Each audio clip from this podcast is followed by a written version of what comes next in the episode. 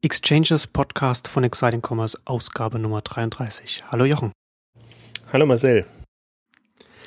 Heute die erste Ausgabe in 2014 wollen wir direkt nutzen und da mal so einen kleinen Ausblick auf 2014 machen und uns ein bisschen so an den Themen versuchen, die an uns aus unserer Sicht wahrscheinlich aus unserer Sicht ähm, wichtig sein werden und die uns auch äh, hier und auch im Blog beschäftigen werden. Und da können wir doch direkt mit Amazon äh, anfangen. Ich glaube, dass Amazon jetzt auch in der Branche und auch außerhalb der Branche immer mehr auch wahrgenommen wird als dieser große Konzern, der sich immer mehr äh, den, den, den Handel, den, den Einzelhandel einverleibt.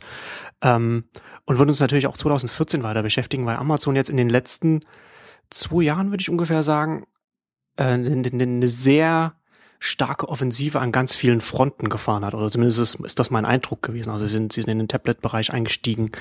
Sie hatten auch äh, einiges an Übernahmen. Ich finde zum Beispiel, ich kann zum Beispiel nach wie vor nicht nachvollziehen, wie, wie die Buchbranche es erlaubt hat, dass Amazon Goodreads übernehmen konnte. Ähm, das Spannende an Amazon ist, ist ja nicht nur, dass sie, dass sie jetzt schon wirklich lange äh, ähm, ihr, ihr eigenes Geschäft vorantreiben und auf einem, auf einem, auf einem hohen Niveau spielen, was auch was die Größe der Operation angeht, sondern dass sie auch immer das eigene Geschäft äh, weiterdenken und dann auch immer in, in, den, in den digitalen Dimensionen versuchen, sich zu überlegen, wie können sie äh, eine Kategorie für sich am besten besetzen.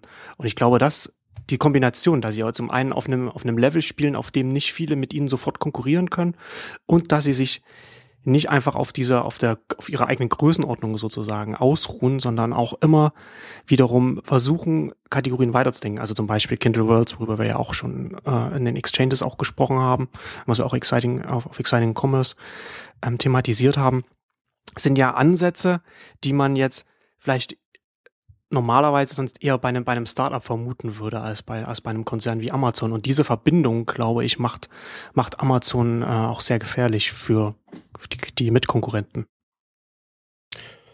Ja, wobei das, was du jetzt beschreibst, ja fast schon die Kür ist. Also ich mache mir fast noch mehr Sorgen um die Pflicht. Also ähm, Amazon wirklich ganz im, im klassischen, als klassischer Universalhändler, Versender. Ähm, ich glaube, das ist so ein bisschen die, die, die Thematik auch und die Sorge, die man haben muss.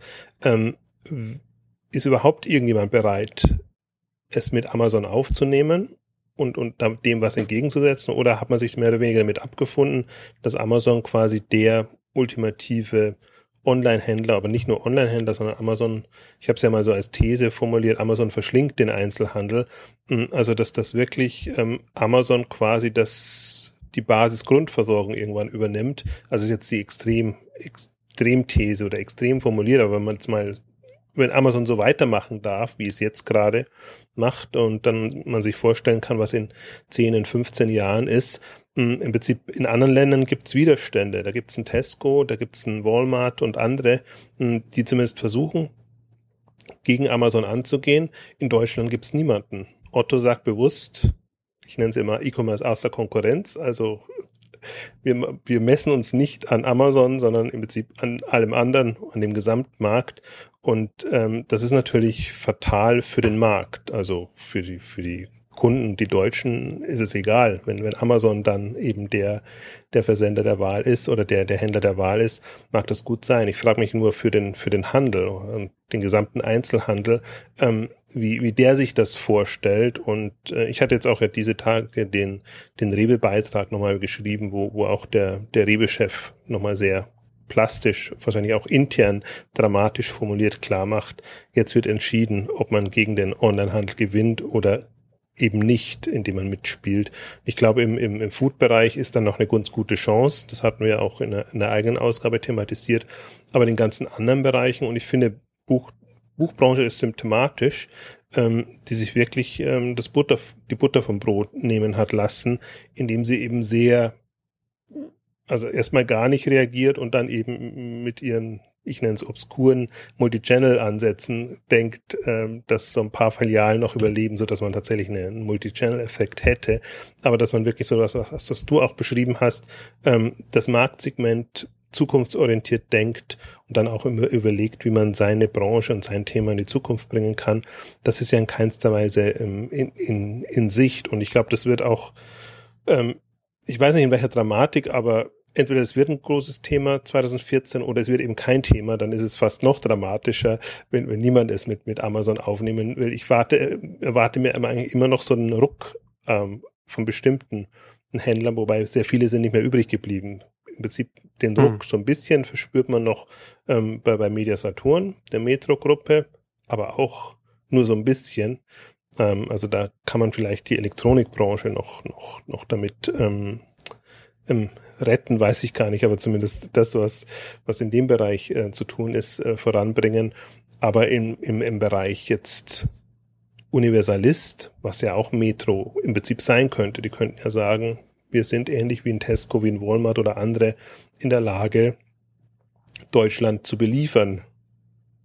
Ähm, da sehe ich äh, diese Entwicklungen nicht. Also deswegen, ähm, ich finde es sehr interessant, was, was das Amazon-Thema angeht, weil Amazon ja so hochgekommen ist, jetzt in gerade auch in der Weihnachtszeit, vor der Weihnachtszeit und, und medial eine enorme Präsenz als das böse Amazon bekommen hat, hm, aber eher nur immer in der Richtung, ähm, jeder hat an Amazon was auszusetzen. Für die eine ist er hatten wir auch schon eine Ausgabe Untergang des Abendlandes für die Buchbranche. Für die anderen zahlt Amazon keine Steuern und für die dritten äh, verdienen die Leute zu wenig.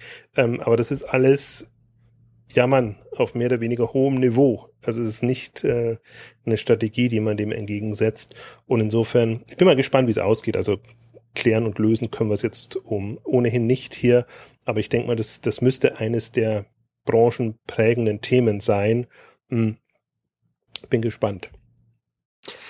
Was glaubst du, woran das liegt, dass es da so einen Unterschied zwischen Deutschland und anderen Märkten gibt? Warum äh, scheuen äh, sich gerade die großen äh, Händler, so wie gerade Otto zum Beispiel, so sehr davor? Glauben Sie, glaubst du, dass sie sich das einfach nicht zu, dass sie sich das nicht zutrauen oder dass sie sich halt einfach nicht, dass sie sich nicht daran messen wollen? Aber also ich, also ich wundere, ich wundere mich halt darüber, dass man dann da nicht, äh, wie du schon sagst, dass es so in, so in anderen Ländern, also in den USA, Walmart zum Beispiel, da, da gibt's ja durchaus auch äh, noch große Handelsriesen, die sich, die sich dann ähm, durchaus, sag ich mal, der Amazon-Herausforderung stellen wollen. Und daran anschließend könntest du dir vorstellen, dass jetzt hierzulande zum Beispiel Zalando da vielleicht ein Kandidat wäre, weil die haben ja zumindest Ambitionen und bei denen läuft es ja zumindest aktuell relativ gut ich komme eigentlich wenn, bei dem Thema immer wieder auf einen Punkt zurück, den du in einem der, der, der Podcasts erwähnt hast, was die Medienbranche angeht. Ich glaube, dass, dass man Konkurrenz nicht gewohnt ist und gewohnt war. Hm. Speziell hm. Otto ist natürlich immer auf dem Standpunkt gestanden, wir sind Versandhändler, also wir sind prädestiniert äh, für versandhandelsgetriebene Geschäftsmodelle, ähm, aber nicht, also keiner der, der Anbieter bedenkt, ähm, dass er Konkurrenz über den Tellerrand sehen muss. Also Otto misst oder maßt sich lange an, an Quelle, Neckermann und anderen Versandhändlern und dann eben noch so ein bisschen an den Onlinern. Und ähnlich geht's eigentlich auch den Stationären. Die haben alle ihre abgesteckten Bereiche gehabt und, und Themen gehabt. Und ähm, ihr Konkurrenz- und Wettbewerbsverständnis, glaube ich, ist im Unterschied zu anderen Ländern nicht so, dass sie eben Handel, Einzelhandel als Wettbewerbsfeld sehen und Konkurrenzfeld. Und deswegen ist das bei uns immer so schön geklustert, also macht es natürlich auch schön ordentlich und hat es auch gut funktioniert. Und das Interessante war ja, dass in keiner Kate der etablierten Kategorien einer ein internationaler Anbieter reingekommen ist, zum Beispiel Walmart jetzt im Lebensmittelbereich. Also gab ja genügend Versuche aus, aus unterschiedlichen hm, Ländern in unterschiedlichen Branchen da Fuß zu fassen am deutschen Markt, hat nie geklappt. Und ähm, Amazon ist jetzt im Prinzip der erste, wo das gelungen ist. Ich würde auch sagen, im Teleshopping-Bereich haben, haben wir QVC, ähm, die da eindringen. Und jetzt sieht man eigentlich im, im Versandhandel, also E-Commerce-Versandhandel, ist der deutsche Markt angreifbar, weil da kommen andere Faktoren und Kriterien zum Tragen. Und ich meine, jetzt hat man mal Amazon als, als Vorbild schon, also jenseits von Amazon hat es jetzt, mir fällt immer nur QVC ein, ähm, niemand wirklich geschafft. Also so ein Vent Privé, so stark sie in, in, in Frankreich sind, so schwer tun sie sich trotzdem auf dem deutschen Markt und anderen geht's ähnlich. Aber der, der, der Widerstand, glaube ich, also das ist zumindest meine aktuelle Hypothese, ist, ist auf diese Wett, auf dieses Wettbewerbsverständnis zurückzuführen. Und ich glaube, das ist bei einem, das war bei einem Arcando immer so, das ist bei einem Otto so, das ist bei einer Metro-Gruppe so, das ist selbst bei einem, bei einem Media Saturn so, dass, dass die jetzt ja erst jetzt sich so ein bisschen am Riemen reißen und sagen, ui, Amazon ist vielleicht doch ein Wettbewerber, auf den wir Acht geben müssen. Und sonst war sozusagen unser, unser Markt eigentlich immer von uns selber bestimmt und wir haben uns noch mit Mediamarkt und Saturn gegenseitig vielleicht doch ein bisschen Konkurrenz gemacht oder zumindest so den, den Markt aufgeteilt. Hm. Also das, das, das glaube ich ist und das, das ist so ein bisschen da, da, ich habe immer so das Gefühl, da wird dem deutschen Markt im Prinzip die, die Handelshistorie, auch die Versandhandelshistorie so ein bisschen zum Verhängnis, weil man da eben so ein, mit so einem Selbstbewusstsein rangegangen ist und sich eigentlich nicht vorstellen hätte können, dass da jetzt paar so Onliner kommen und im Prinzip das Feld von hinten aufrollen können. Und das rächt sich halt jetzt so ein bisschen. Und ich glaube aber, jetzt man muss es ja auch wieder andersrum sehen. Ich glaube, das ist auch die Chance für jeden Onliner, ob international oder aus dem Land heraus. Ähm, dieses, dieses, dieses Verständnis lässt sich nicht so schnell umdrehen. Das heißt, hm. deswegen hat ja Zalando mit, mit enorm viel Kapital und enorm viel Druck und, und äh, Marketing hm, natürlich diese, diese Chance gehabt und genutzt. Hm, ich glaube, dass das so ein wichtiger Faktor ist und das ist auch ein zweites Thema, was ich für, für nächstes Jahr ähm, sehe oder die Frage, die ich mich sehr, mir sehr stelle, ähm, wie viel Kapital braucht es jeweils, um wirklich sich so eine ideale oder, oder, oder eine wettbewerbsfähige Position zu erobern. Und ich glaube, das ist auch so ein, so ein Punkt jetzt mal ein bisschen aus, aus Online-Sicht gedacht. Ähm, ich glaube, man kommt schon aus sich heraus oder aus dem Cashflow auf ein gewisses Level.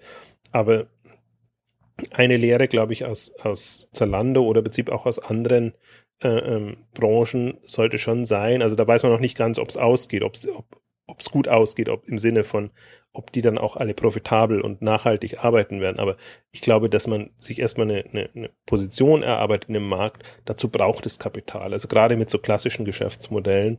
Und ähm, das haben auch die wenigsten. Deswegen, ich bin jetzt schon mal sehr gespannt. Jetzt gab es ja wieder so, gibt es ja strategische Investments, Beteiligungen. Also ob jetzt Media Saturn bei Redcoon einsteigt oder ob jetzt Rewe bei, bei Home24 einsteigt und ähm, Otto steigt ja nicht so wirklich ein, sondern die, die versuchen jetzt selber ihre Marion Paul Collins Projekte aufzuziehen, aber mit viel Kapital. Also um viel Kapital meine ich eben immer im, im neunstelligen Bereich dann, also 100 Millionen Euro und mehr, dass man das wirklich mal als, als Anschubfinanzierung hat. Und ich glaube, wenn man das dann nicht als Risikoinvestment betrachtet, sondern wenn man sagt, da investiere ich jetzt Geld in professionellen neuen Onlinehandel. Und ich glaube, die Kriterien, was professioneller Onlinehandel ähm, ist, die sind ja jetzt relativ messbar und da, also was man an, an Marketingkompetenz braucht, was man an, an Einkaufs- und, und Abwicklungskompetenz braucht.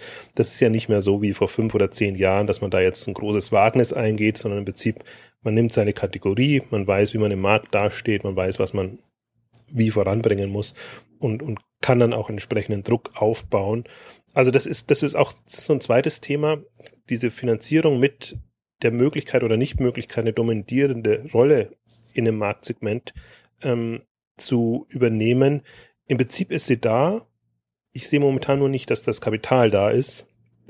Das, das wird so ein bisschen ein, ein, ein schwieriges Thema, glaube ich, weil, weil im Prinzip Risikoinvestoren wollen nicht mehr denen fehlen die Anschlussfinanzierung, denen ist das alles zu unlukrativ im Vergleich zu anderen Themen und andere haben wir gerade nicht. Also wenn wir jetzt nicht, wenn nicht tatsächlich jetzt die, die Ottos, die, die Metros, die Reves und die ganzen ähm, Handelskonzerne aufwachen, also Medienkonzerne haben wir natürlich auch noch, aber die gehen ja eher dann im, also die werden dann eher im, im Risikoinvestmentbereich aktiv und da glaube ich eher da, da wird es eher zurückgehen das heißt, wenn, dann müssen Leute kommen, die an Handelsmodellen interessiert sind und die das auch an Handelsmodellen messen. Weil Onlinehandel ist jetzt nicht so wahnsinnig viel unlukrativer oder lukrativer als stationärer Handel oder anderer Handel. Das ist halt im Vergleich zu ähm, anderen äh, Themen wahrscheinlich nie das lukrativste Segment, aber eins, was man eben braucht.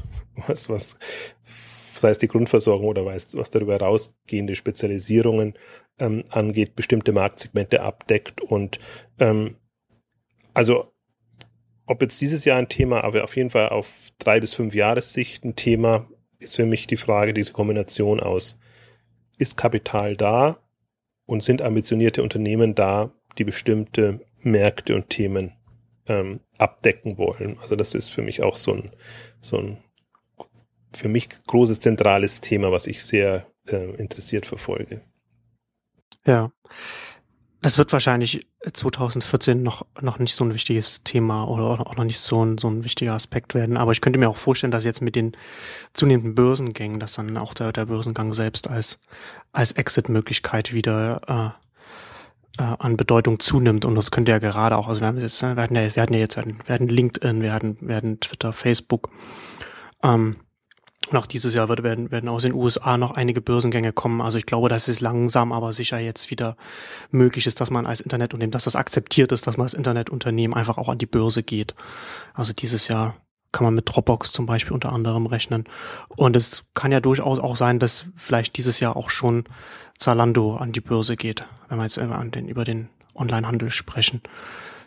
Das ist ja durchaus eine, eine, eine Möglichkeit. Das ist ein guter Punkt, ähm, was, was du jetzt als, als, als Punkte erwähnt hast, im Prinzip ein, ein Gegenargument äh, zu, zu meiner Argumentation und die würde auch das die, wieder eine komplett andere Dynamik bringen. Also angenommen, jetzt käme jetzt wirklich so eine, nur so eine Welle von erfolgreichen Börsengängen in Gang, dann glaube ich, würden auch wieder natürlich die, die VCs und die Risikoinvestoren aufwachen und sagen, okay, dann versuchen wir es doch trotzdem nochmal, wenn das jetzt nicht nur aber du hast jetzt sehr viele Beispiele natürlich aus dem Webbereich genannt.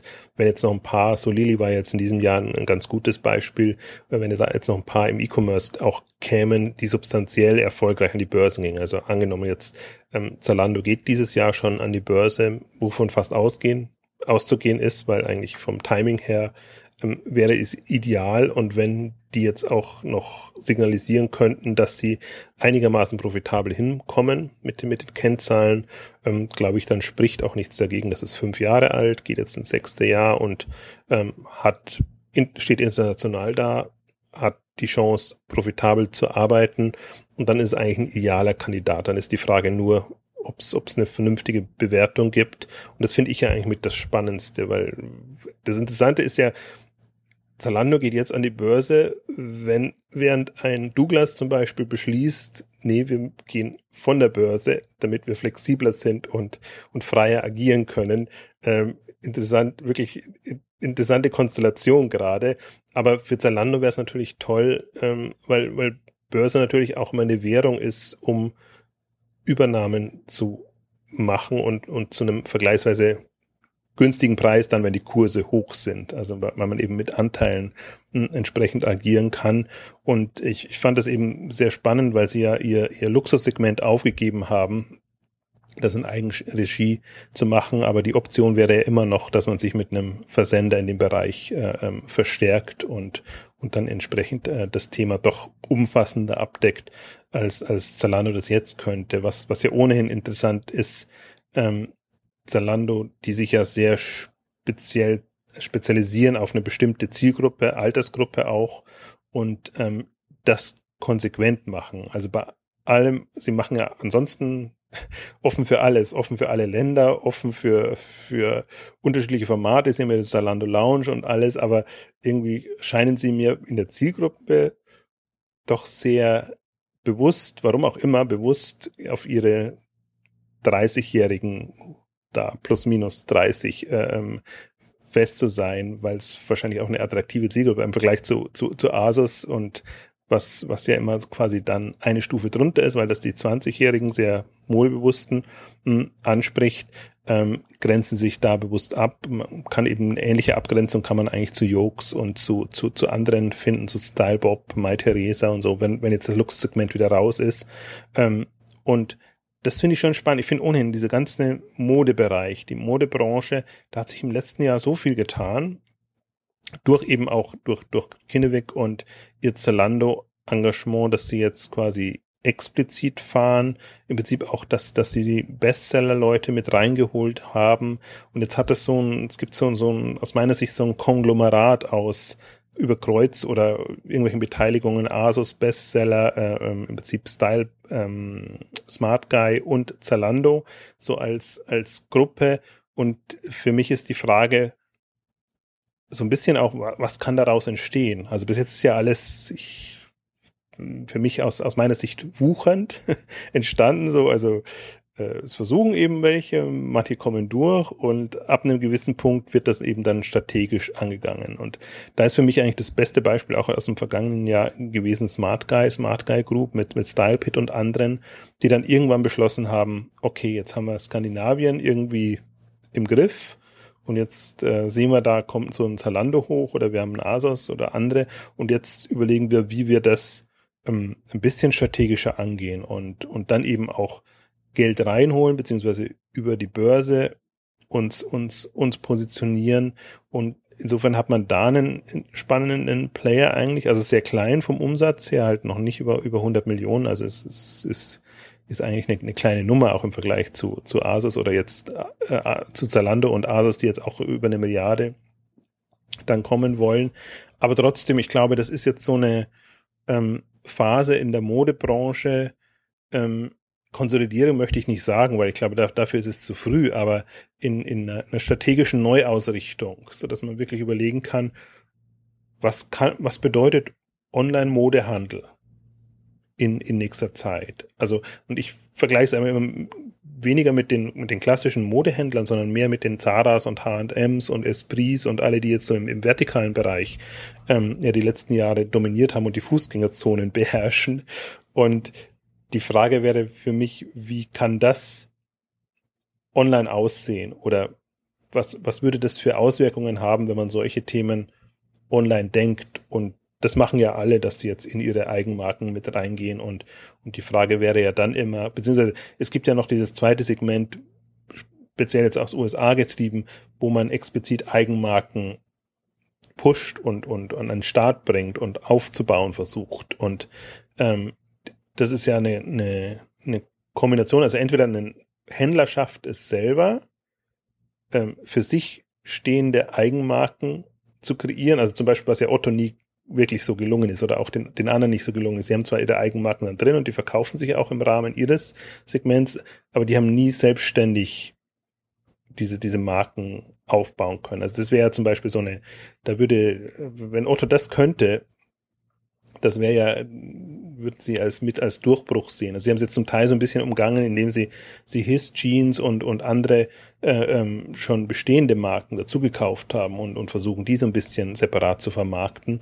Mm, aber das wäre so die die Kür ja im Modebereich eigenständige Eigenmarken kreieren zu können und und kontinuierlich weiterentwickeln zu können. Also dass man wirklich die die Zaras und H&Ms und wie sie dann alle heißen mögen, ähm, selber vorantreiben könnte. Also deswegen finde ich Mode ohnehin einen der spannendsten Bereiche und ich glaube auch für, wenn man jetzt so das, das kommende Jahr sie kann mir vorstellen, dass sie da schon einiges tut. Also es ist einiges im Umbruch und sicherlich Zalando Börsengang, dann kommt Collins mit Marion Paul, also Otto als, als Tochter mit, mit Neustart und, und dann tut sich eben das bei den, bei den anderen noch, noch einiges. Also ich kann mir vorstellen, dass da schon die, die ersten Weichen gestellt werden. Und ich bin mal gespannt, also was, wenn wir jetzt vom Börsengang von Zalando sprechen, ähm, mit welcher Story die dann letztendlich auch an die Börse gehen, weil das wird ja letztendlich die, der, der ausschlaggebende Punkt sein. Natürlich kann man aus der Vergangenheit mh, hm, ja, Zalando als Schuhversender und, und in dem Modebereich und international aufgestellt ähm, punkten, aber die, die spannendere Frage ist ja, wo wollen sie hin damit und was, was, was soll das irgendwann mal tatsächlich sein? Also, glaube, Mode ist, hm. das ist eine, wird ein beherrschendes Thema bleiben. Auf jeden Fall auch ein spannendes Thema, weil gerade der Modehandel ja auch online auch ein bisschen anders gedacht werden muss, als wenn man jetzt zum Beispiel irgendwie Elektronik verkauft. Da muss man, da kann man ja nicht einfach sagen, weil wir nehmen jetzt wie, wie ein Katalog und übersetzen den jetzt halt einfach nur auf, auf eine Webseite, sondern muss man halt schon irgendwie sich auch überlegen, wie man, wie man die Kunden anspricht und wie man, wie man, wie man die Produkte präsentiert und wie man das Ganze konzeptionell aufsetzt. Deswegen finde ich das auch von der, von der Dynamik her dann ganz interessant, weil man da ja auch verschiedene Modelle fahren kann, was wir ja jetzt auch schon in den letzten Jahren auch schon zum Teil gesehen haben. Und gerade auch so der Zalando Börsengang, was du ja auch schon sagtest, der wird das dann wahrscheinlich auch nochmal die Dynamik äh, insgesamt in der, in der Branche noch verstärken. Und du hast es ja auch gerade auch schon angesprochen. Ähm, jetzt Otto und, und Collins. Also du gehst fest davon aus, dass äh, 2014 äh, Otto mit seinem großen Projekt startet. Seiner Online-Offensive oder wie man es auch nennen will. sie, sie müssen, sie haben jetzt aus meiner Sicht, also für Online-Verhältnisse, sich so viel Zeit gelassen. Also ja. das ist jetzt fies, fies dem Team gegenüber, weil die natürlich äh, quasi technologisch und äh, das Geschäft von Grund auf aus dem Boden gestampft haben. Aber die Ankündigung war, glaube ich, es war irgendwann 2012 und jetzt das ganze Jahr 2013. Also jetzt 2014 sollte es eigentlich dann schon losgehen und, und möglichst auch so, dass man das Gefühl hat, ähm, dass das wird auch was ähm, weil ich glaube schon, dass das ist eine, ähm, also das ist zwar alles noch, noch im Werden, aber gewisse Standards sind trotzdem äh, zu berücksichtigen. Und ähm, da, also ich gehe jetzt mal davon aus, dass das mit, mit so viel Kapital ausgestattet ähm, ähm, auch, auch das, sie wollen was reißen, aber die Frage wäre für mich, wie wie erfolgt dann der Markteintritt? Also ich glaube, das kann nicht so ein stiller, leiser, heimlicher Markteintritt werden, sondern es muss in irgendeiner Form schon, äh, ähm, ich bin kein Freund von Knalleffekten, aber ähm, ich glaube, man muss es schon spüren, ähm, auch, dass, dass da eine Ambition da ist. Also ich kann mir jetzt nicht hm. vorstellen, dass, dass sie so starten wie, wie Seven Trends mal gestartet ist oder, oder andere im Modebereich oder auch meinetwegen wie ein Stylebob jetzt langsam gewachsen ist, Mai Theresa oder so. Hm, ich glaube, das ist, ähm, also da, da fließt zu viel Geld rein oder das sind die Ressourcen, also ich glaube, da sind wir wieder genau bei dem Punkt, was ich, was ich am Anfang meinte. Ich glaube, man, man man braucht ein bestimmtes Kapital, man braucht aber auch eine gewisse Flughöhe, ab der erst das Ganze dann auch, auch Spaß macht und, und auch Sinn macht letztendlich.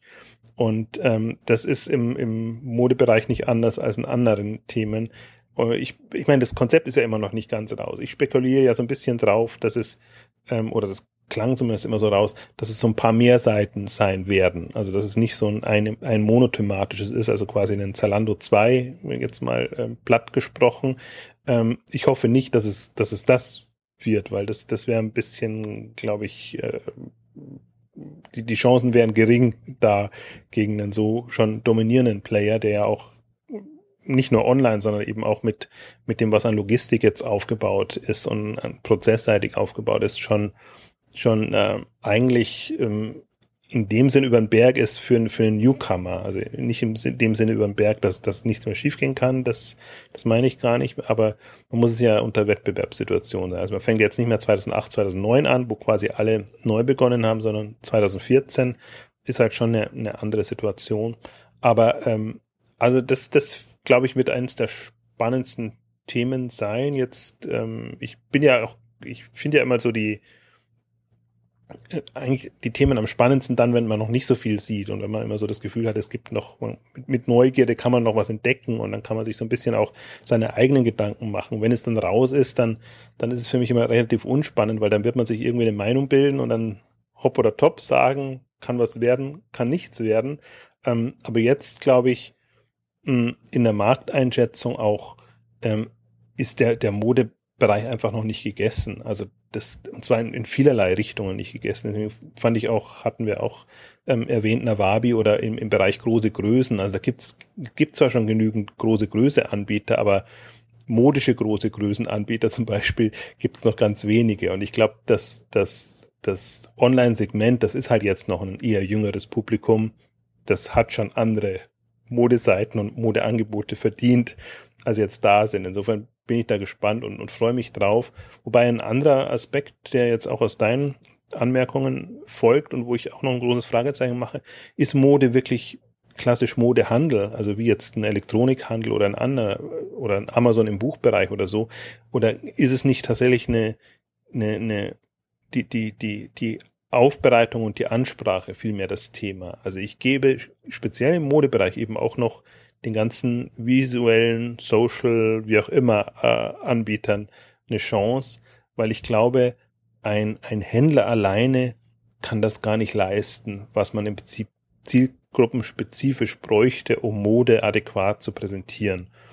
Und ich glaube, da, das ist für mich auch eines der spannendsten Felder im Modebereich. Das wird sich jetzt nicht 2014 entscheiden, aber jetzt perspektivisch, wenn man, wenn man eben, wir haben es in dieser, in unserer Twitter-Web-Ausgabe ja ähm, angesprochen, auch ähm, die, die visuellen Präsentationsmöglichkeiten, die es gibt. Und wir haben ja jetzt gesehen, wir haben Pinterest gehabt, wir haben, haben im Prinzip einen, einen, einen Instagram gehabt, ähm, was sich auch so in eine Richtung ähm, entwickelt. Wir haben diese Wein-Sachen ähm, und, und, und andere, ähm, die ähm, zumindest eine Idee vermitteln, was noch alles möglich ist in der, in der visuellen Aufbereitung. Wie auch immer das dann im E-Commerce und speziell unter, unter einem Verkaufsmoment umgesetzt wird, das, das ist immer noch ein großes Fragezeichen. Hm, ob das die Bewerten sein werden oder ob man nicht eigentlich da die, die Welt nochmal anders erfinden muss. Aber ich glaube, die, die, ähm, die Perspektiven da oder das, das, die Unwägbarkeiten sind da noch riesengroß. Also deswegen glaube ich, muss man so ein bisschen trennen im Modebereich. Handel und, und, und jetzt vertikale Anbieter, die jetzt eher sortimentseitig kommen und dann das, was, was im, im Bereich der, der Kundenansprache kommt. Aber selbst da ist ein Zalando Asos und so auch noch nicht über den Berg. Also angenommen, jetzt käme jetzt irgendwie ein super cooler äh, ähm, Anbieter, der einfach weiß, wie man Mode an die tendenziell Frauen, äh, Mädels, eher jüngere Zielgruppen bringen kann und da wirklich eine, eine, eine Dynamik ent, ent, entfalten kann, ähm, dann geht's eigentlich erst richtig los, das Wettrennen. Entweder macht selber oder ja. das sind natürlich dann auch potenzielle Übernahmekandidaten. Also sehe ich gerade niemanden. Also natürlich, es gibt die Bekannten, also es gibt die, die Stylites, die Style Fruits, die Smatch in Klammern so ein bisschen. Ähm, die, die in dem Bereich sich engagieren.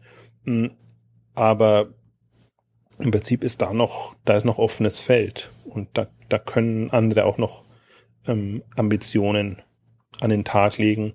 Ich glaube ja immer nach, verfolge da nach wie vor meine, meine These, was wir auch in der einen oder anderen Innovationsausgabe, glaube ich, besprochen haben, dass in die, in der Spezialisierung der, der Erfolgsfaktor liegt. Also wer es schafft, spitz bei einem bestimmten Thema sehr speziell eine Lösung zu entwickeln, der hat die Chance, das dann auch weiter auf weitere Kreise zu übertragen. Ähm, ich glaube nicht, dass man das gesamte Modesegment mit einer ultimativen Anwendung jetzt irgendwie abdecken kann. Und deswegen wäre es eigentlich spannend und Ihr habt gerade die, diese schöne äh, Neunetz-Jahresrückblicks, Ausblicksausgabe gemacht, wo ihr auch euch so ein bisschen beklagt habt, dass, dass momentan im Startup-Bereich eigentlich, es fehlt einem die Lust, da das zu verfolgen und, und, und da was mitzumachen, weil es, es kommt nicht so wirklich was, wo man sich sagt, das bringt die Welt weiter. Also sind entweder welche, die auf anderen aufsetzen, man sagt, ja, hm, hm, aber niemand, der wirklich so revolutionär, spektakulär versucht und selbst in, spitz in der Nische was, was anders zu machen.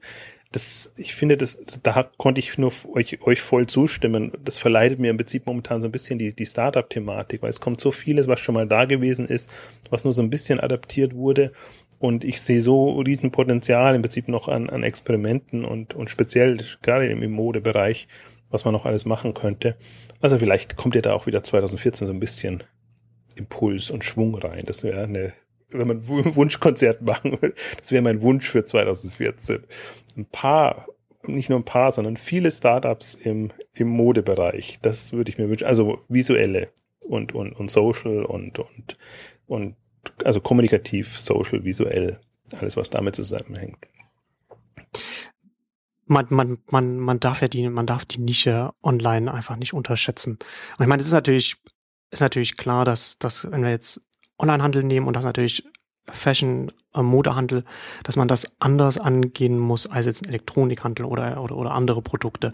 Aber was du jetzt auch gerade schon gesagt hast, man muss halt eigentlich, kann man sogar innerhalb des, des Modehandels, kann man äh, die unterschiedlichen Zielgruppen nochmal anders, nochmal unterschiedlich ansprechen, unterschiedliche Konzepte, je nachdem fahren, was man, was man sich für eine, für einen Bereich rausnimmt mit einer, mit, mit, mit einer eigenen Zielgruppe, die, die natürlich dann auch wieder in sich dann definierbar und, und, und, und relativ abgeschlossen ist.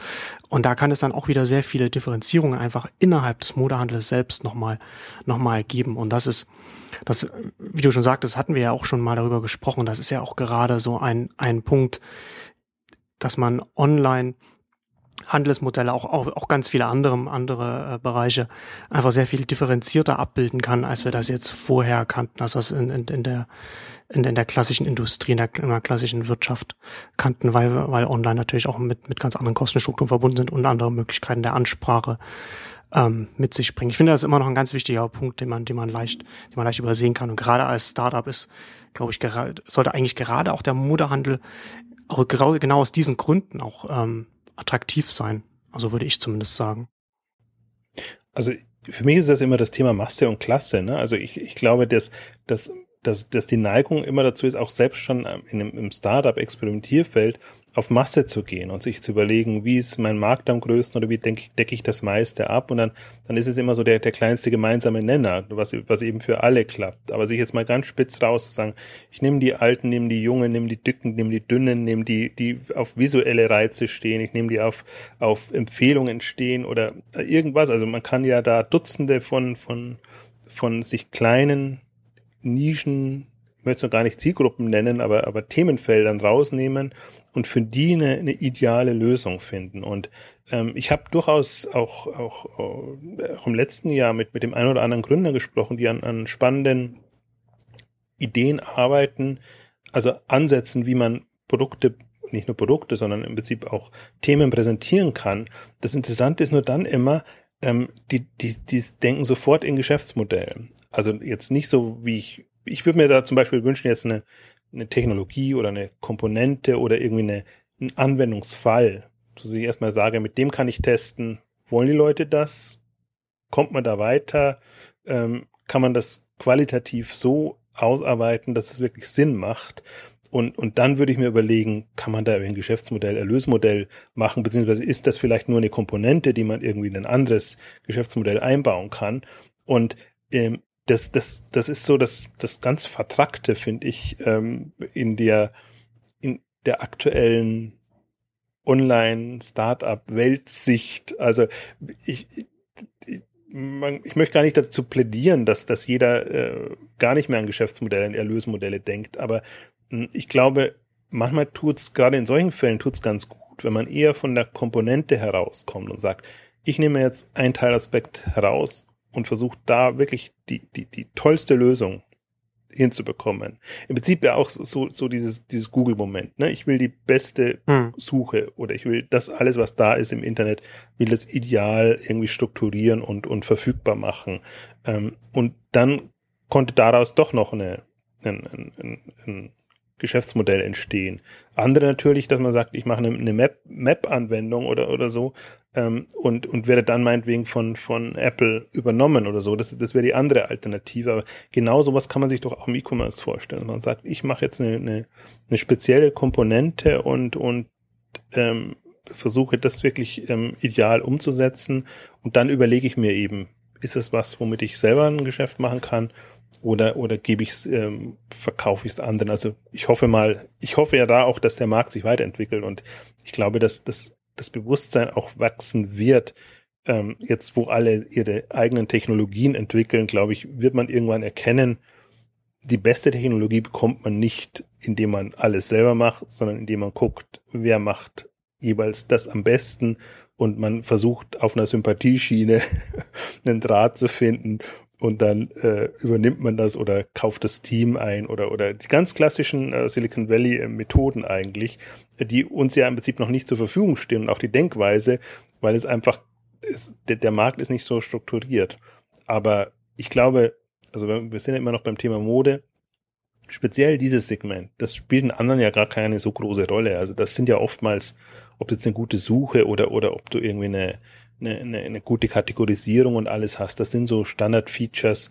Ähm, das kannst du zur Not auch übergreifend machen und dann sind, ist es eben Teil des Shop-Systems oder, oder was auch immer. Aber ich glaube eben, das sind alles so ähm, Komponenten. Ich kann mir nicht vorstellen, dass es, dass es Teil des Standard Shop-Systems. Also ich sträube mich ja schon, das Shop-System zu nennen, weil ähm, das des Systems wird. Ich äh, warte ja doch immer noch, ich hoffe ja eigentlich immer noch, dass es mal ein spezialisiertes Mode-Shop-System gibt, weil einfach diese Modewelt so komplett anders ist als ähm, die, die klassische Elektronik und die, die Hardgood-Welt. Ähm, aber ich glaube, das, das wird auch noch eine Weile dauern. Ähm, aber selbst dann, glaube ich, muss man ein bisschen weg von dieser Standardisierung. Und jetzt geht's ja eher gerade so in die Richtung, ähm, jeder macht sein eigenes System oder versucht es zumindest, um, um da voranzukommen. Und dann kann man tatsächlich überlegen. Ich glaube, das ist dann auch eine, ein gutes Differenzierungsmerkmal, wenn man dann guckt, ich brauche jetzt aber auch wirklich die coolen Features, coolen Komponenten und alles, was damit zusammenhängt. Ähm, und ähm, da hoffe ich äh, an die, also das, die, da hoffe ich auf die Entwickler. Und wie gesagt, wenn ich das Beispiel, was ich da so im Hinterkopf hatte, das war witzigerweise ein Entwicklerteam, das, das wirklich eigentlich eine, einen ganz guten Gedanken hatte, wie man ähm, Modethemen anders angehen kann, aber die, die sich dann irgendwie verzettelt kann man gar nicht sagen, sondern die, die irgendwie äh, sehr, sehr, sehr schon vorgeformt äh, ähm, waren. Und meistens, wenn dann so eine, so eine, so eine neue Idee kommt, dann ist immer, ich bilde mir jetzt mal ein Shoppingportal oder einen Marktplatz oder irgendwas, weil ich brauche ja was, in das ich es einbauen kann. Und dann verwenden sie unheimlich viel Energie in diesen Marktplatz und diese ganzen Shopping-Plattformen, was es schon zigmal gibt.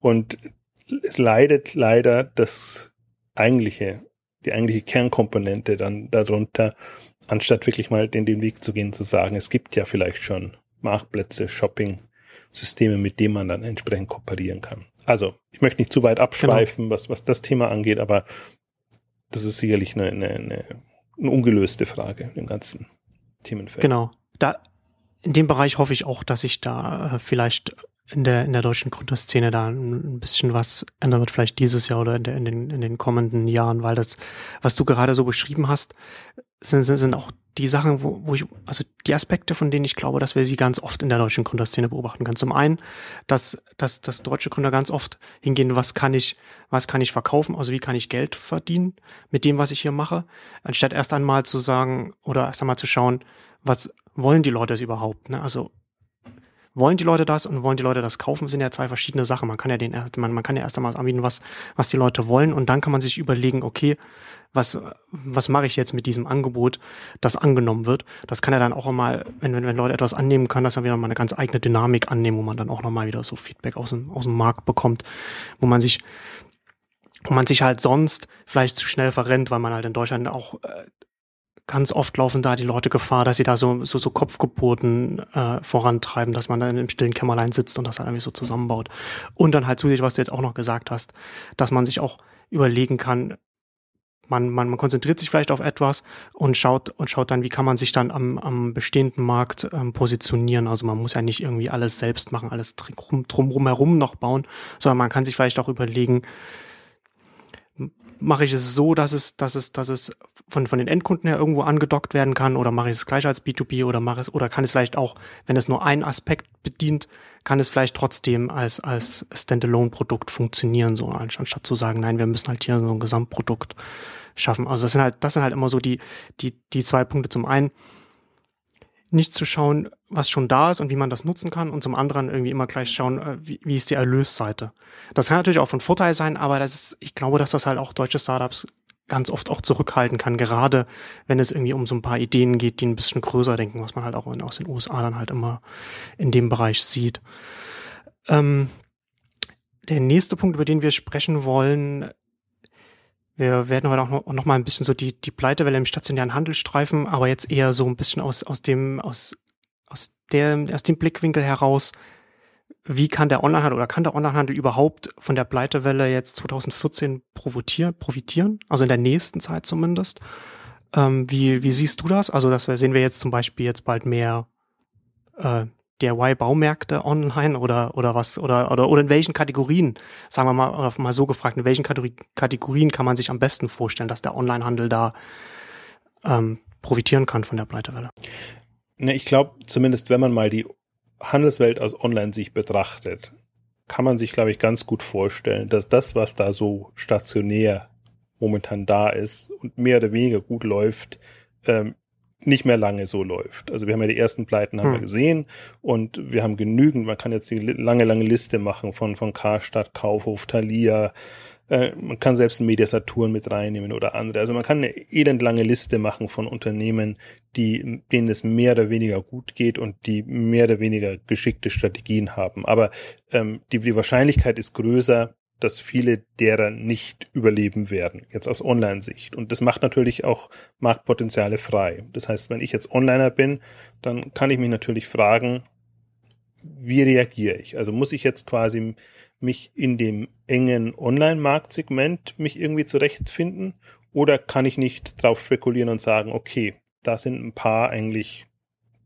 deren Tage sind ohnehin gezählt ähm, und positioniere ich mich nicht lieber dagegen. Also, dass ich wirklich sage, ich habe jetzt eine. Sozusagen schon, dass man sozusagen schon eine Zielscheibe auf die Rücken von taumelnden Riesen so drauf pappt und sich guckt, an sich guckt, okay, wie entwickelt sich der Markt und dann so ein bisschen, also strategischer quasi rangeht als, ja, also als Onlinehandelssicht. Eben, das, das klingt jetzt brutal, wenn man das sagt, aber, aber so ist, hm. ist eben Markt und Wettbewerb. Die einen verschwinden, die anderen kommen und, und so ersetzt sich das eine. Aber ich glaube auch, man muss gar nicht wissen, wer jetzt, wer jetzt nicht überlebt oder pleite geht. Ich glaube, man kann sich für jede Branche vorstellen, dass ein bestimmter Prozentsatz eigentlich nicht mehr überlebt. Und dann kann man sich ausmalen, ähm, wie, mit welchen Punkten bekomme ich die online und was muss ich denen online bieten, dass, dass es eben Sinn macht. Also so wie jetzt im Prinzip nicht, will nicht immer Zalando als Beispiel bringen, aber Zalando im Schuhbereich. Wie knacke ich den Schuhmarkt? Oder Zappos und, und, und Zalando, nehmen wir sie mal zusammen. Ähm, ich brauche eben, der Punkt war ja, ich kann mir Schuhe schicken lassen und ich kann sie kostenlos zurückgeben das hat jetzt gar nichts mal mit Online zu tun gehabt, sondern das war einfach nur was, ich, ich, das Moment Schuhe anprobieren im Laden versuche ich in irgendeiner Form online zu transportieren, transponieren. Und ähnlich gibt's im, im, im Baum, beim Baumärkten Heimwerken. Das ist sicherlich einer der, der schwierigsten Märkte, die, die zu knacken sind, weil das natürlich, das ist aus Männersicht das, der Schuh des Mannes, sage ich jetzt mal. Da muss, da muss, ja. man, muss man eben in den Baumarkt gehen und muss sich das angucken und hat da eine Leidenschaft für jeweils das Thema und was oder das Projekt, das man gerade hat. Und dann ist es halt äh, gehört wahrscheinlich schon einiges Fantasie, an Fantasie dazu, wie man das versucht online zu bringen. Aber im Prinzip ist es ja noch niemandem online äh, gelungen, das jetzt online zu bringen. Also das, deswegen ist ein, für mich ein großes Thema. Aber Baumärkte auf der grünen Wiese, haben die eine Überlebenschance oder sortimentseitig oder generell, ähm, glaube ich, dramatischer wird es noch in den Innenstädten. Alles, was im, im, in der Innenstadt ist, ähm, hatten wir auch mal besprochen, wenn, wenn ein paar wegbrechen, lass, lass die Talias oder lass die, ich will jetzt nicht bewusst Thalia in die Pleite schicken, das war, ist, war fies formuliert. Also die, die Buchläden in den Innenstädten oder, oder bestimmte Kaufhäuser, also was, was momentan die Innenstädte prägt, so, so wirkliche Anker, die, die auch, die auch der Grund sind, warum man da reingeht. Es kann nicht überall ein Abercrombie und Fitch oder, oder irgendwie die, diese neuen ähm, oder Primark oder, oder andere jetzt entstehen. Ähm, die machen es natürlich dann wieder attraktiver oder ein Apple Store oder so. Es gibt schon Geschichten, sondern ich glaube, es, es gibt bestimmte andere, die, die wegbrechen und dann kann man darauf spekulieren, dass die, die, die Innenstädte oder die Versorgung, ich nenne es mal so rum, die Versorgung, so wie wir sie heute haben, wie man mit Mode versorgt wird, wie man mit bestimmten Beauty, mit, mit anderen Produkten versorgt wird, ähm, die wird erheblich schwieriger, weil die Leute eben nicht mehr so verlockt sind, da reinzukommen, weil man eben auch zu Hause bestellen kann. Und ich glaube, ähm, dieses Moment kommt jetzt oder kann man jetzt noch viel, viel stärker denken, weil jetzt gerade so ein, es ist halt gerade so eine Kippe. Bis jetzt musste man eigentlich immer immer arbeiten und sehr viel Überzeugungsarbeit leisten, weil ja im Prinzip der, das hat ja alles funktioniert. Das ist, es gab ja immer die, die Alternative. Okay, dann geh halt in die Stadt oder ich gehe in die Stadt, wenn ich, wenn ich das, wenn mir online zu kompliziert ist oder wenn das noch nicht meinen Bedürfnissen entspricht. Ich glaube, ähm, das war ja eigentlich letztes Jahr schon, letztes, vorletztes Jahr schon, aber dieses Jahr eben zunehmend mehr, kann man sich genau die Gedanken machen. Also was ist jetzt quasi der, das Mindestmaß an Bequemlichkeit oder an, an Inspiration oder was auch immer, dass ich online bieten muss, damit die Leute genau diesen, diesen Schritt machen. Also online-mobile bieten muss. Ähm, da, dass das einfach wirklich eine, dass es Lust macht, das sich doch lieber schicken zu lassen, als extra dafür in die Stadt zu gehen. Und ich glaube, das ist so die, die, wenn, wenn, also wenn das Schlagwort ist, wie, wie kann der Onlinehandel von der Pleitewelle profitieren, ist genau das auch das Moment. Wie, wie kann ich als Online-Anbieter ähm, eine, eine, eine Lösung und ein Angebot ähm, bieten, ähm, das, das genau diesen Schritt erleichtert. Und das fehlt mir noch so ein bisschen. Also diese, diese, ist wirklich eine sehr strategische Herangehensweise und nicht eine online-strategische Herangehensweise, sondern eigentlich eine marktstrategische Herangehensweise.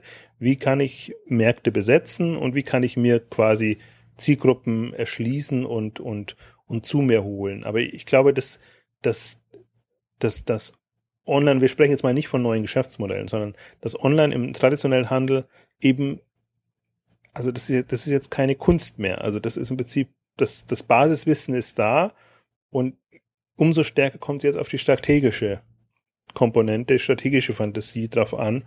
Und ich glaube, das kann man sich, also ich, habe DIY und, und, und Baumärkte sind so ein, ein auf Heimwerken ein großes Feld, ähm, Beauty, Kosmetik, Schönheit, meinetwegen auch Accessoires und alles, was damit zusammenhängt, ist so ein anderes, weiteres großes Feld. Also Food nehme ich jetzt mal raus, weil das, das ist eine komplett andere, andere Baustelle. Aber in diesen ähm, Themen kann man sich es vorstellen. Ich würde sagen, wenn ich kühn wäre, würde ich sogar sagen, ähm, ein, ein neuer Buchversender jenseits von Amazon.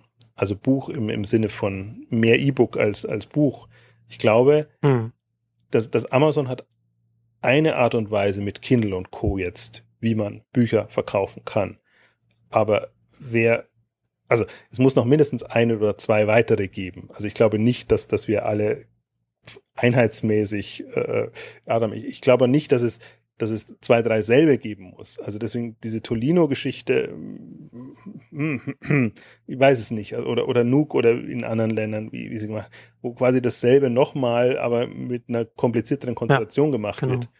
Glaube ich nicht. Aber, aber das, das Buch oder das Lesethema abzubilden als, als Online-Anbieter und bewusst sich abzugrenzen von dem Bestehenden, und also das, das ist aber erst Faktor zwei, sondern ich sehe, die, die traditionellen Buchläden, die werden die werden so nicht packen. Also das, das wird entweder ein, ein Niesen- oder Liebhaberthema sein, aber in, in der Masse ähm, habe ich eine Chance, wirklich das Thema Lesen, Bücher anders anzugehen und, und, und, und da wirklich ein, ein substanzielles Geschäft zu machen. Und ich glaube schon, da, da, das sind alles so Themen, das sind einfach nochmal 100, 100, 500 Millionen Euro-Unternehmen drinnen, die, die jetzt entstehen können aus, aus dieser Dynamik heraus.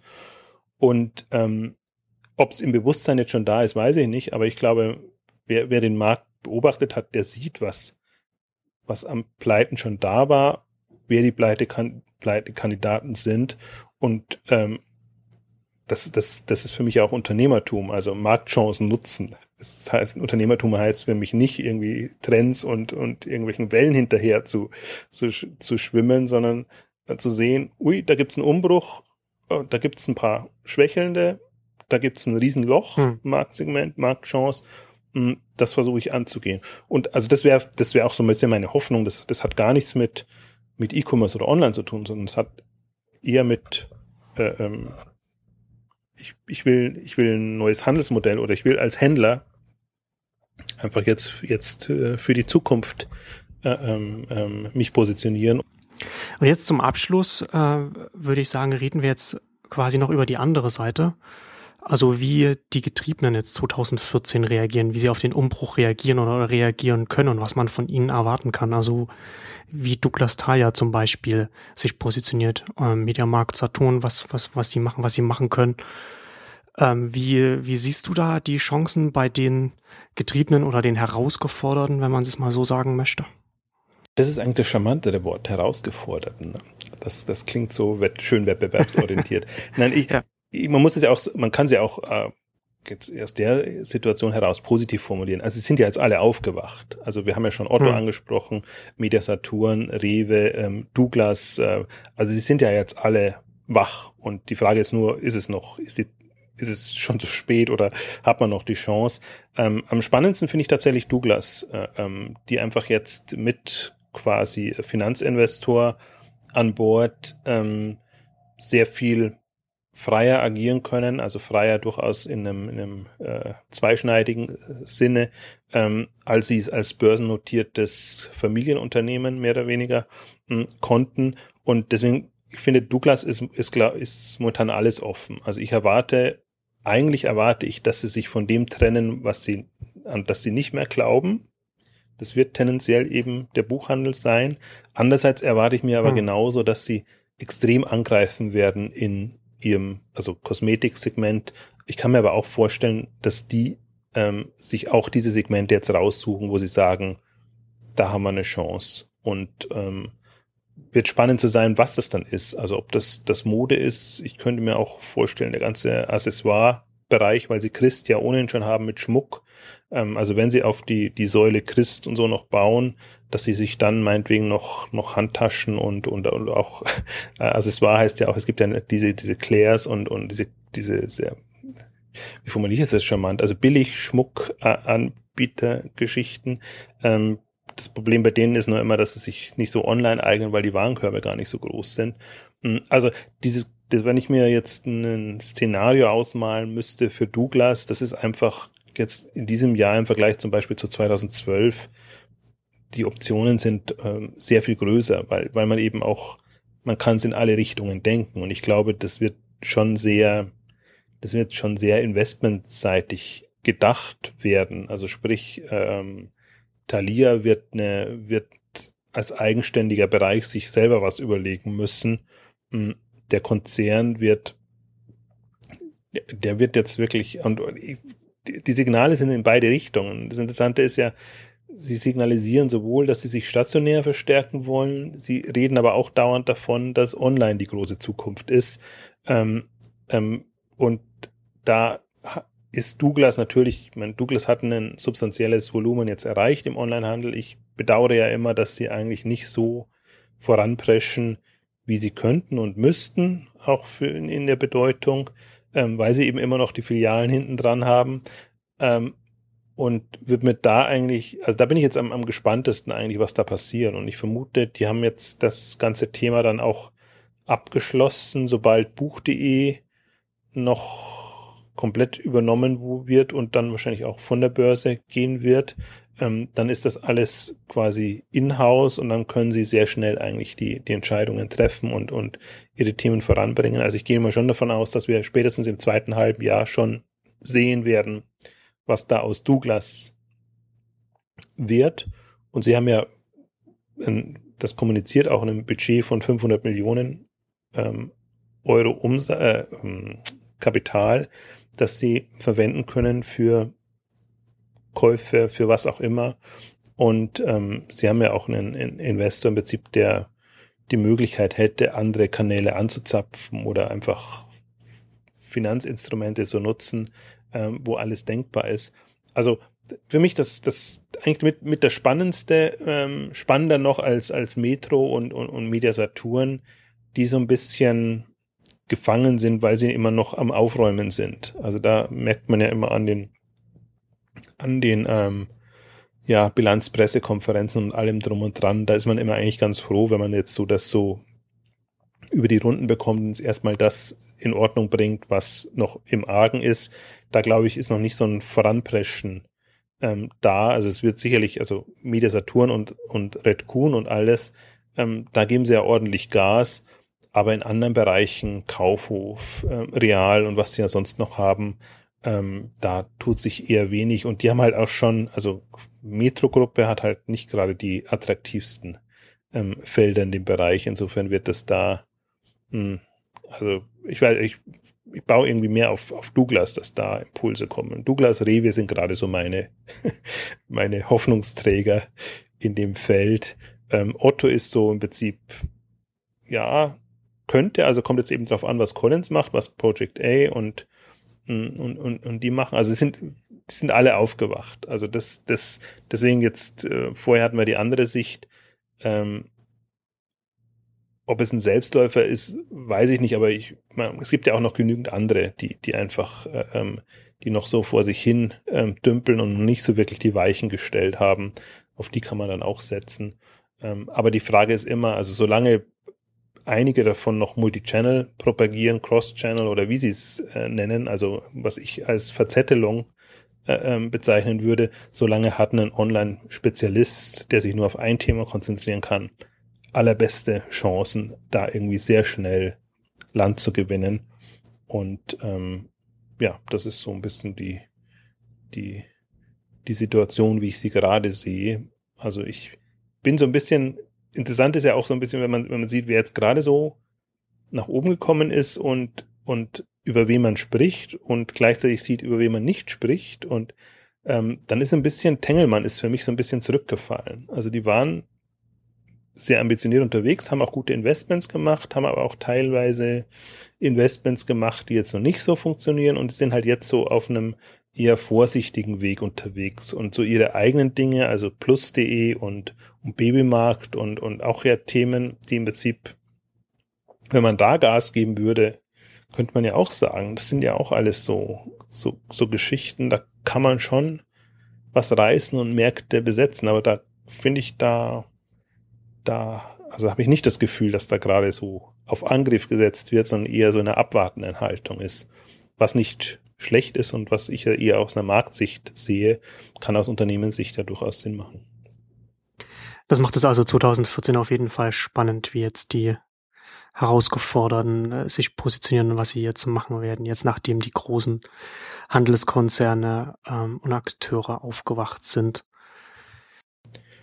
Definitiv, um den Kreis zu schließen, ähm, Amazon bleibt trotzdem noch da. Also im Prinzip, ja. jetzt reden wir so ein bisschen so jenseits von Amazon, was tut sich da so? Da wird es natürlich auch spannend, aber am, am spannendsten ist, ist Amazon tatsächlich. Und, und ähm, im, im, im Sinne von auch, die machen einfach ihr Ding und die orientieren sich eigentlich nicht so sehr an den Wettbewerbern und, und an dem Markt, sondern äh, die, die machen es und die anderen lassen es machen. Und das ist, das ist eigentlich so, dass das darf nicht sein. Also jemanden wie Amazon einfach machen zu lassen und, und, und, und zu hoffen, dass das irgendwie äh, schon nicht schadet, das ist eigentlich die, die Krux an der Geschichte, aber das wird sich wohl 2014 ähm, nicht ändern lassen. Aber aus unserer Sicht, ich meine, wir, wir verfolgen das ja auch voller Neugier und Spannung, ähm, wie, wie Amazon da wirklich neue Lösungen und Themen voranbringt. Hm, bleibt es natürlich spannend. Also das ganze Kindle-Thema haben wir nach wie vor, hast du ja vorhin schon, schon angesprochen.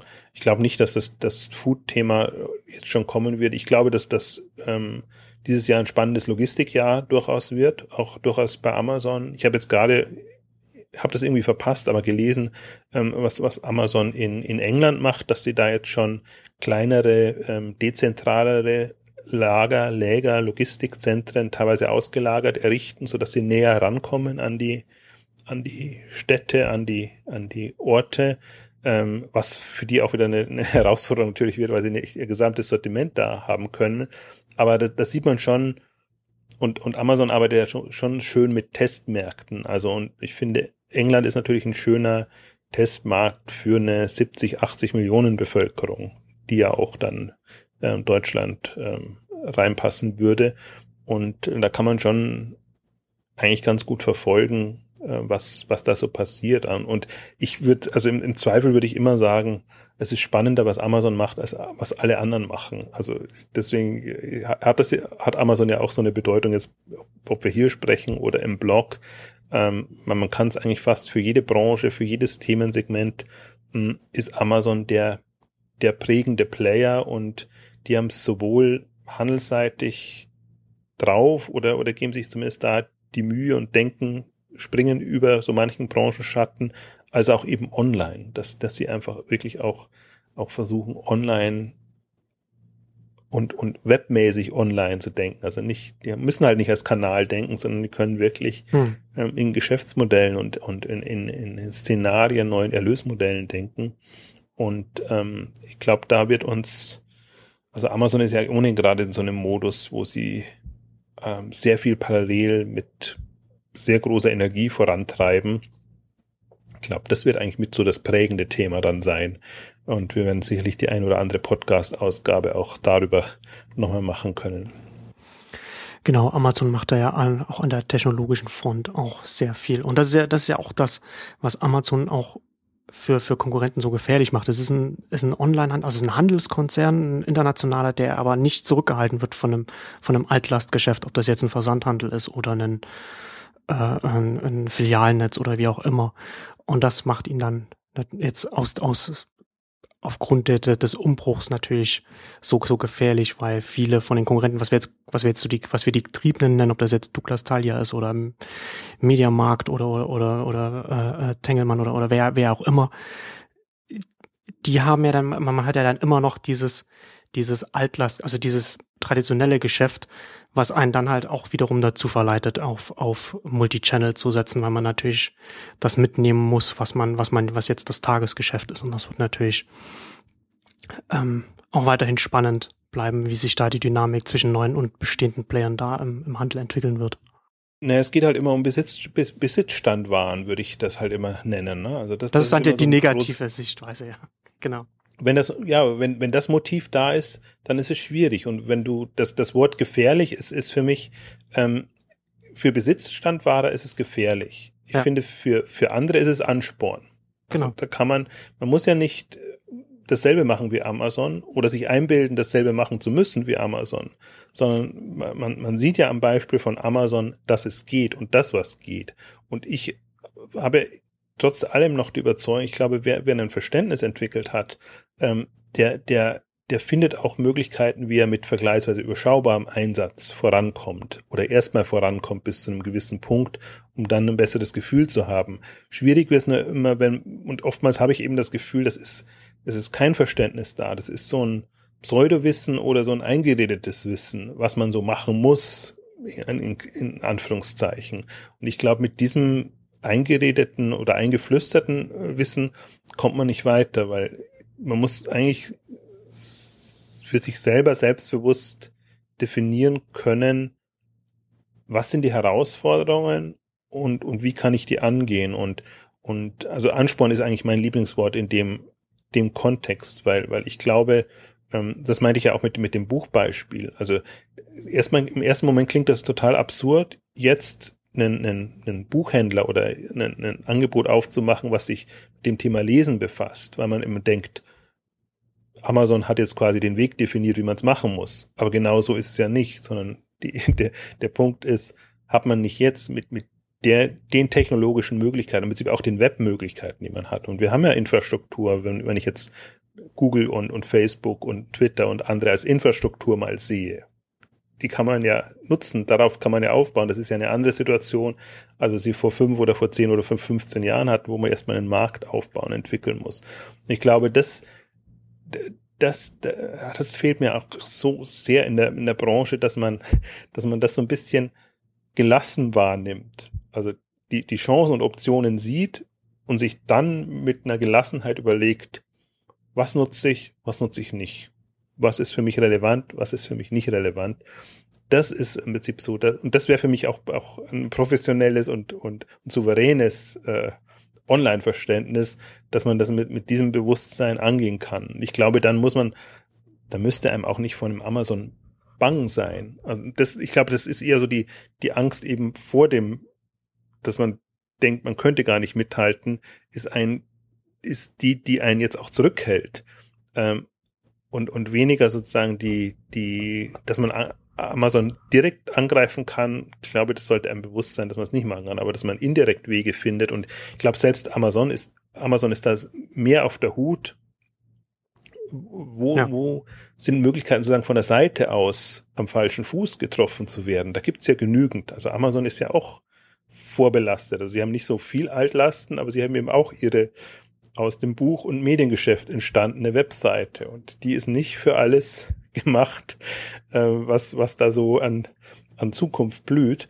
Und ich glaube, so muss man es ein bisschen sehen und, und dann, dann kann man sich auch Szenarien ausmalen, ähm, äh, wo, wo man eben einen Amazon auf einem falschen Fuß trifft. Also weites, weites Feld, aber äh, man kann es eben aus der einen und aus der anderen Sicht betrachten. Ich, wir bei Exciting Commerce oder in den Exchanges werden es immer aus Online-Sicht betrachten und dann sind die Chancen größer als die, als die Gefahren. Ähm, aber wenn, wenn eben Amazon das, das prägende Unternehmen ist, dann werden wir uns eben ausschließlich mit Amazon befassen. Das kann auch gut sein. Aber zum Glück gibt's ja noch die, die Zalandos und ein paar auch, auch Newcomer und, und andere Unternehmen, so dass wir, denke ich, auch genügend Stoff haben für die folgenden Ausgaben. Genau. Schönes Schlusswort. Da würde ich sagen, ja, danke fürs Zuhören von unserer ersten Ausgabe in 2014 und ein Ausblick auf das Jahr und die nähere Zukunft. Ähm, und bis zum nächsten Mal. Tschüss. Tschüss.